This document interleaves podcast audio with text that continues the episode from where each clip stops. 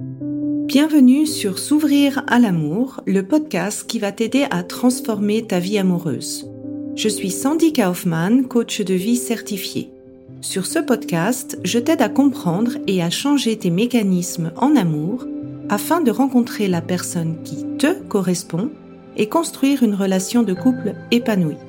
Tu y trouveras des réflexions, des exercices concrets tirés de mon activité de coach et de l'approche psycho-corporelle que je pratique, ainsi que des conversations inspirantes avec des experts ou des personnes comme toi et moi qui t'expliqueront leur chemin personnel pour s'ouvrir à l'amour.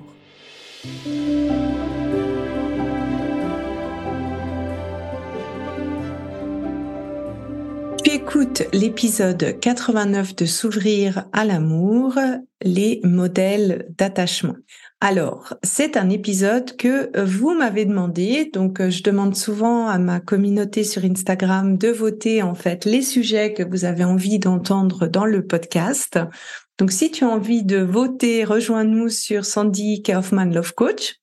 Et aujourd'hui, en fait, je vais vous parler euh, des modèles d'attachement. Qu'est-ce que c'est déjà cette théorie de l'attachement qui a été développée par John Boldy et Mary Ainsworth Quels sont les quatre modèles d'attachement? Et poursuivre en fait en quoi ces modèles d'attachement en fait ça reflète ton état par défaut de ton système nerveux autonome? Et qu'est-ce qui peut en fait affecter ou impacter finalement tes euh, modèles d'attachement?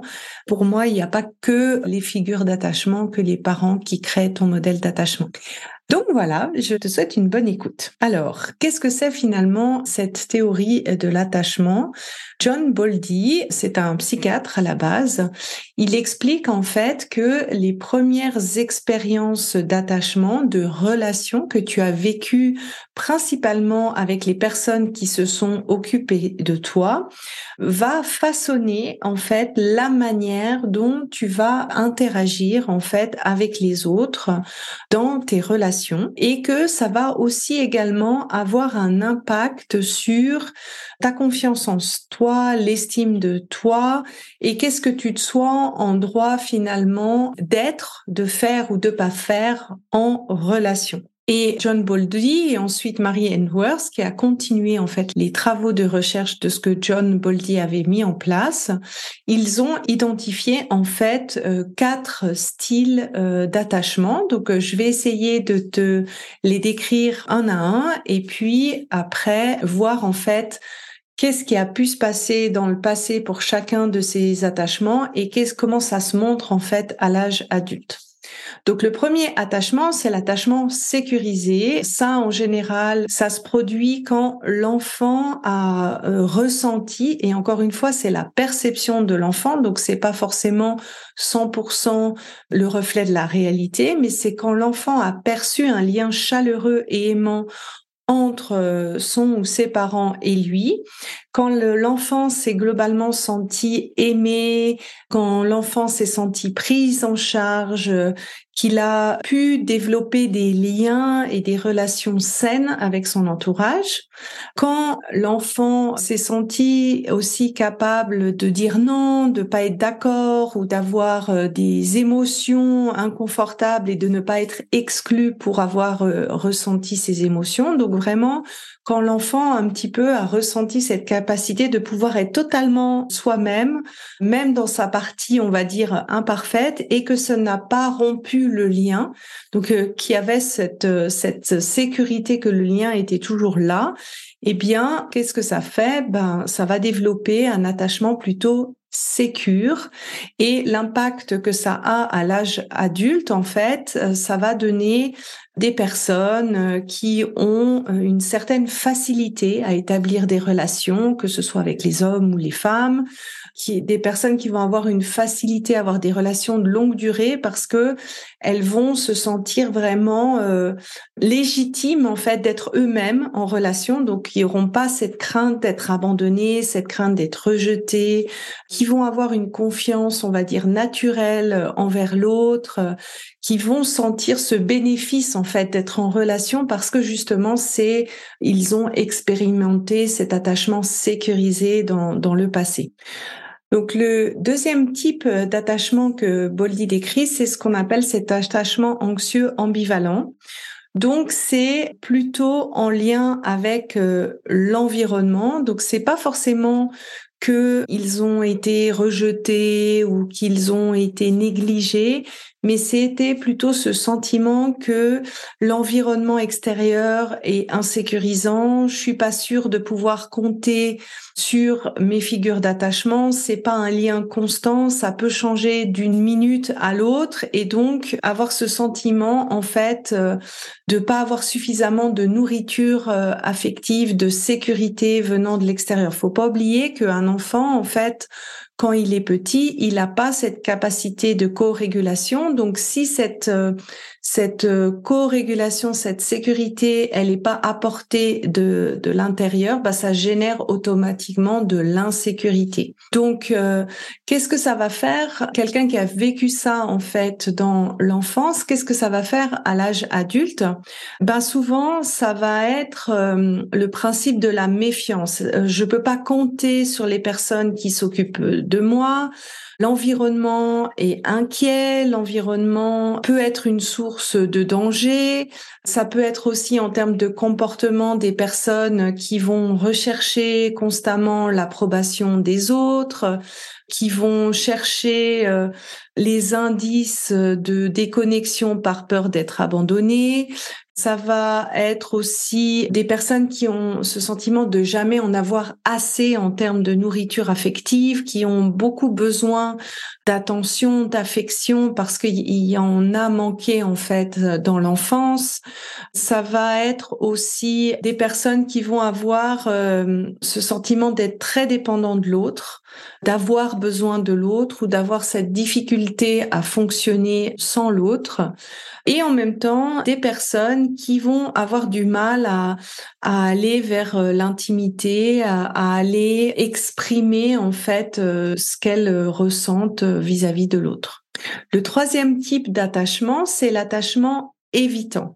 Alors c'est souvent, on va dire, l'étage au-dessus, c'est quand les, les enfants, en fait, euh, au moment de leur enfance, ils ont compris que finalement, leurs besoins émotionnels n'étaient pas vraiment pris en compte, qu'il y avait une certaine négligence émotionnelle, ou bien quand ils ont vraiment ressenti qu'ils étaient un peu de trop dans la famille, qu'ils dérangeaient, soit en se sentant mal aimé, soit en se sentant insignifiant. Alors ça peut arriver dans les cas de figure où, par exemple, les, parents travaillaient beaucoup, n'avaient pas de temps ou de place pour accueillir un enfant, si la figure d'attachement, le père ou la mère était dans ses problématiques personnelles de type euh, ben, dépression, euh, dépression postpartum, euh, en fait, le parent était là mais n'était pas là ça peut être aussi quand un parent était un peu comme déconnecté lui-même de ses sensations.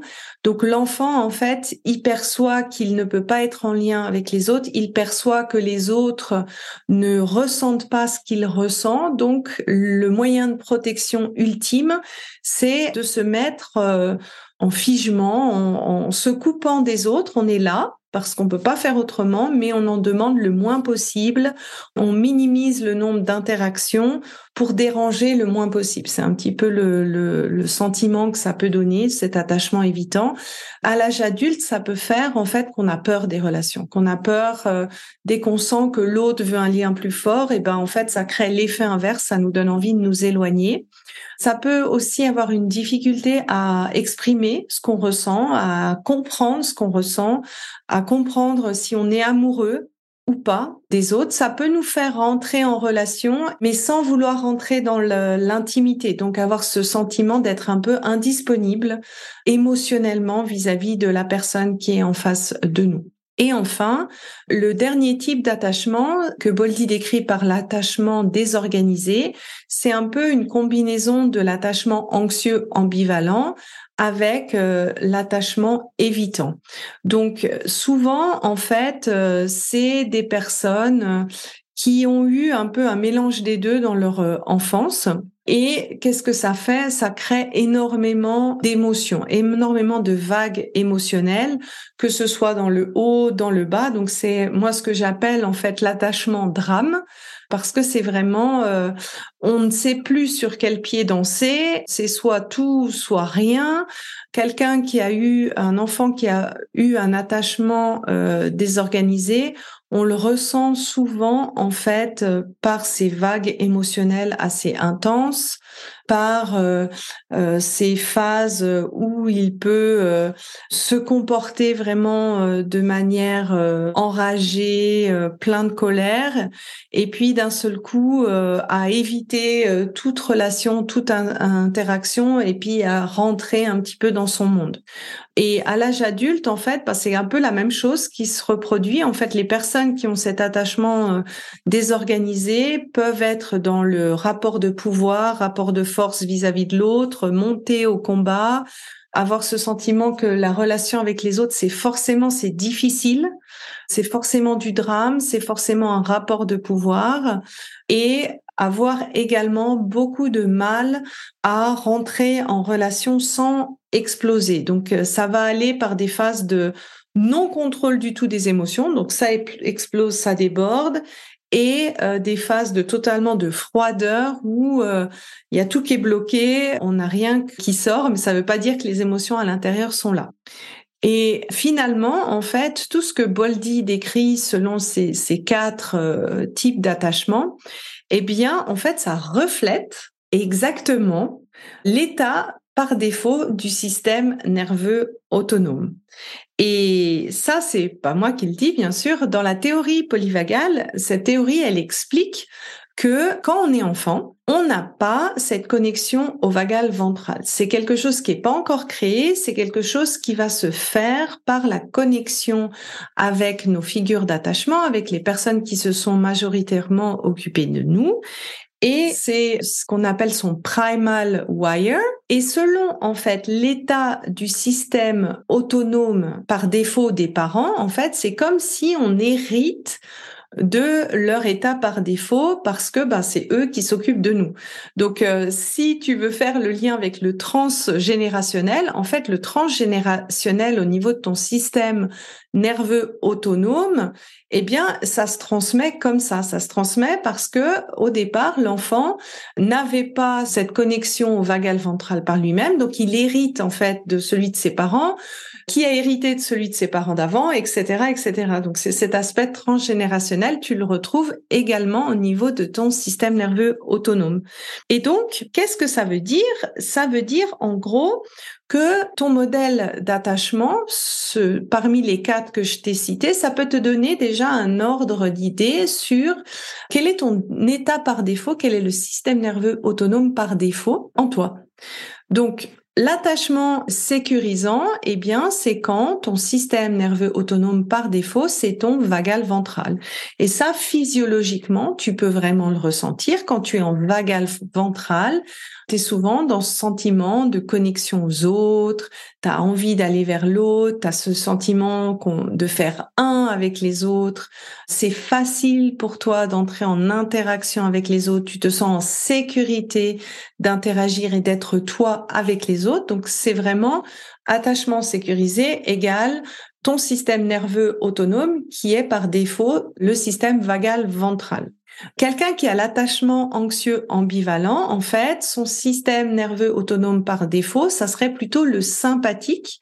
Donc le sympathique, ça peut entraîner deux actions. Soit tu vas dans le mode de je fuis les gens parce que je me sens pas en sécurité avec les gens, soit je vais un petit peu de temps en temps euh, au combat, je monte et ça, ça serait le lien avec l'attachement anxieux ambivalent. C'est-à-dire que tu as envie d'être avec l'autre, mais l'autre finalement euh, c'est la méfiance. Euh, tu sais pas si tu peux compter sur les autres.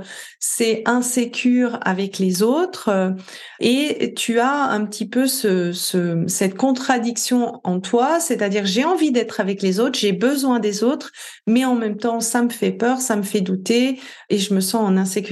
Le troisième style d'attachement, cet attachement évitant, en fait, c'est l'équivalent de ton système nerveux autonome par défaut qui serait le vagal dorsal, c'est-à-dire je ne peux pas compter sur les autres, je suis impuissant face à la situation, je peux pas compter sur les autres, donc je me coupe des autres, je me coupe du monde, je reste enfermé en fait un petit peu dans ma bulle. Et ça, ça serait l'attachement évitant qui reflète en fait ton attachement par défaut qui est plutôt dans le vacal dorsal. Et finalement, l'attachement désorganisé, ça serait un mixte qui expliquerait que pourquoi des fois tu es plutôt dans un état de ton système nerveux autonome plus dans un état sympathique ou que tu es dans, si tu veux, l'étape au-dessus qui est au niveau vagal dorsal et que finalement tu alternes entre les deux. Dans l'approche que j'ai quand les personnes viennent dans le programme S'ouvrir à l'amour, en fait, je classifie pas les schémas amoureux par type d'attachement parce que justement, selon ce que tu as vécu en fait dans ton passé, tu peux avoir situativement un attachement, euh, on va dire plutôt évitant dans certaines situations, tu peux avoir un attachement anxieux ambivalent dans d'autres. Donc en fait, ce qu'on fait dans la partie du bilan, c'est qu'on cherche à comprendre en fait quelles sont les choses qui se répètent le plus dans ta vie amoureuse et aussi on va aller après une fois qu'on a identifié les schémas qui se répètent le plus dans ta vie amoureuse, on va remonter dans tes différents mécanismes de survie, mécanismes de protection. Et en fait, ce qui est intéressant, c'est de voir que en tant qu'être humain et le système euh, nerveux autonome, il cherche toujours à améliorer ses processus de survie. Donc, en fait, si tu veux, ta manière de réagir face à certaines situations, ça évolue aussi dans le temps. Euh, si je te donne un exemple, ben à force de euh, demander de l'amour et de de pas le recevoir et d'essayer de t'attacher le plus possible à quelqu'un, ben, au bout d'un moment, ton système nerveux autonome, il va te dire bon bah essaye même plus, ça sert à rien reste seul, il vaut mieux ça que, que d'être mal accompagné ou de souffrir d'être en relation.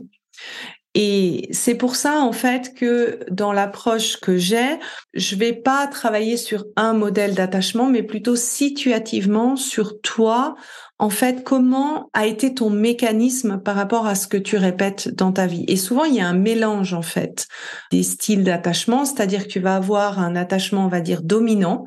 Tu vas plutôt avoir un style anxieux euh, ou un style évitant ou un style désorganisé en majorité, mais situativement, en fonction de ce que tu répètes, tu peux avoir autre chose aussi. Et donc tu vois en fait que finalement, ce qui peut être intéressant en fait des modèles d'attachement, c'est que ça peut te donner finalement un indicateur de quel est ton état par défaut au niveau de ton système nerveux autonome. Et bien sûr, maintenant que tu te dis, bon, bah voilà, j'ai repéré mon modèle d'attachement, on va dire majoritaire, je sais que ça a un impact, euh, que ça veut dire que j'ai cet état par défaut du système nerveux autonome. Comment on fait pour trouver en fait l'origine de tout ça? Qu'est-ce qui a fait que j'ai eu ce modèle d'attachement? Et donc, pour moi, en fait, je voudrais enlever un petit peu le poids qu'on donne aux parents sur le fait que les modèles d'attachement sont principalement transmis par les personnes qui se sont occupées de nous, donc que ce soit nos parents, que ce soit nos autres euh, figures d'attachement, notre nounou, etc., etc. Alors oui, les, les, les figures d'attachement, les parents ou ceux qui sont occupés de nous Bien sûr que ça a un grand impact, bien sûr que c'est pas un petit impact. Je sais plus où est-ce que j'avais lu, donc me demandez pas la source et peut-être je me trompe dans le pourcentage, mais j'avais lu que en gros si entre 30 et 40% des connexions qu'on a ressenties avec notre parent étaient relativement sécurisées, qu'on développait un attachement plutôt sécurisé. Donc ça veut pas non plus dire que les parents doivent être dans la majorité des cas 100% parfaits et pas faire d'erreurs, Et encore une fois, ce qui impacte l'attachement, c'est comment l'enfant l'a perçu. Donc il y a peut-être euh, aussi plein de cas de figure où les parents étaient là, les parents se sont occupés des enfants, ont cherché à faire au mieux en fonction de, de leur capacité, mais que la perception de l'enfant a été autre. Et ça aussi, ça a un impact sur qu'est-ce qui est enregistré par défaut dans le système nerveux autonome. Mais il n'y a pas en tout cas selon moi, que les figures d'attachement ou les parents qui influencent sur notre système nerveux autonome par défaut. Et là, j'avais envie de vous nommer une liste un peu sommaire, pas de faire un, un épisode à ce sujet. Je vais vous renvoyer à d'autres épisodes du podcast si vous avez envie d'approfondir un peu plus sur un des sujets mais peut-être que ça peut vous mettre aussi la puce à l'oreille sur les autres choses qui ont pu influencer votre système nerveux autonome par défaut. J'explique un petit peu plus en détail en fait pourquoi le corps n'oublie rien dans l'épisode 56 et en termes des autres choses qui peuvent influencer cet état par défaut, euh, je dirais qu'en numéro un, en fait, ce sont tous les cas de figure où l'environnement est devenu incontrôlable et que ça a eu une conséquence négative sur la personne. J'en parle plus en détail dans l'épisode 53, comment se libérer du besoin de tout contrôler, parce que en fait, si on a eu des expériences passées qui nous ont fait sentir que l'environnement est incontrôlable et insécurisant, forcément, ça, ça va avoir un impact sur notre système nerveux autonome par défaut et faire en sorte que on voit l'autre ou on voit l'environnement comme étant une source de danger plutôt qu'une source de sécurité. Ce qui va également avoir un grand impact dans ce système nerveux autonome par défaut, c'est la naissance et toute la période in utero. Ça, j'en parle plus en détail dans l'épisode 37, mais en gros, la naissance, c'est notre premier trauma, c'est notre première expérience de séparation de l'autre et de notre première expérience de notre dépendance à l'autre, parce que quand l'enfant naît, il a une certaine dépendance vis-à-vis de l'environnement extérieur, il a besoin de recevoir des soins, de manger, euh, etc., etc.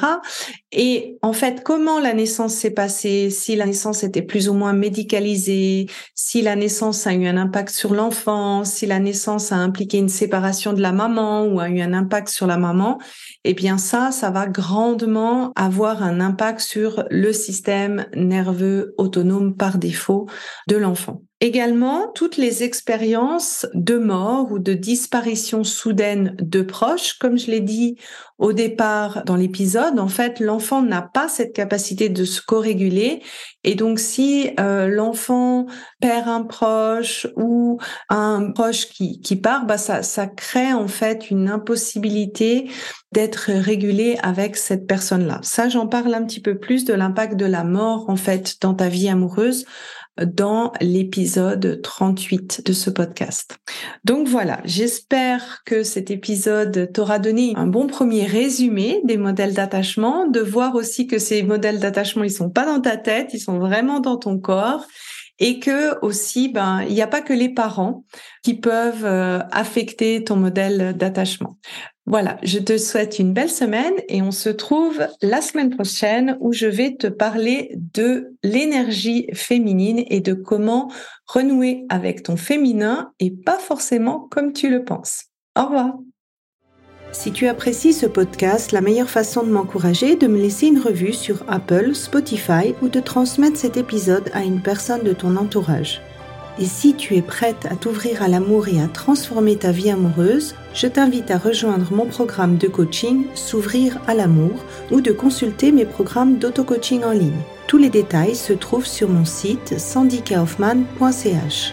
Et n'oublie pas, il n'y a que tes peurs qui te séparent de l'amour.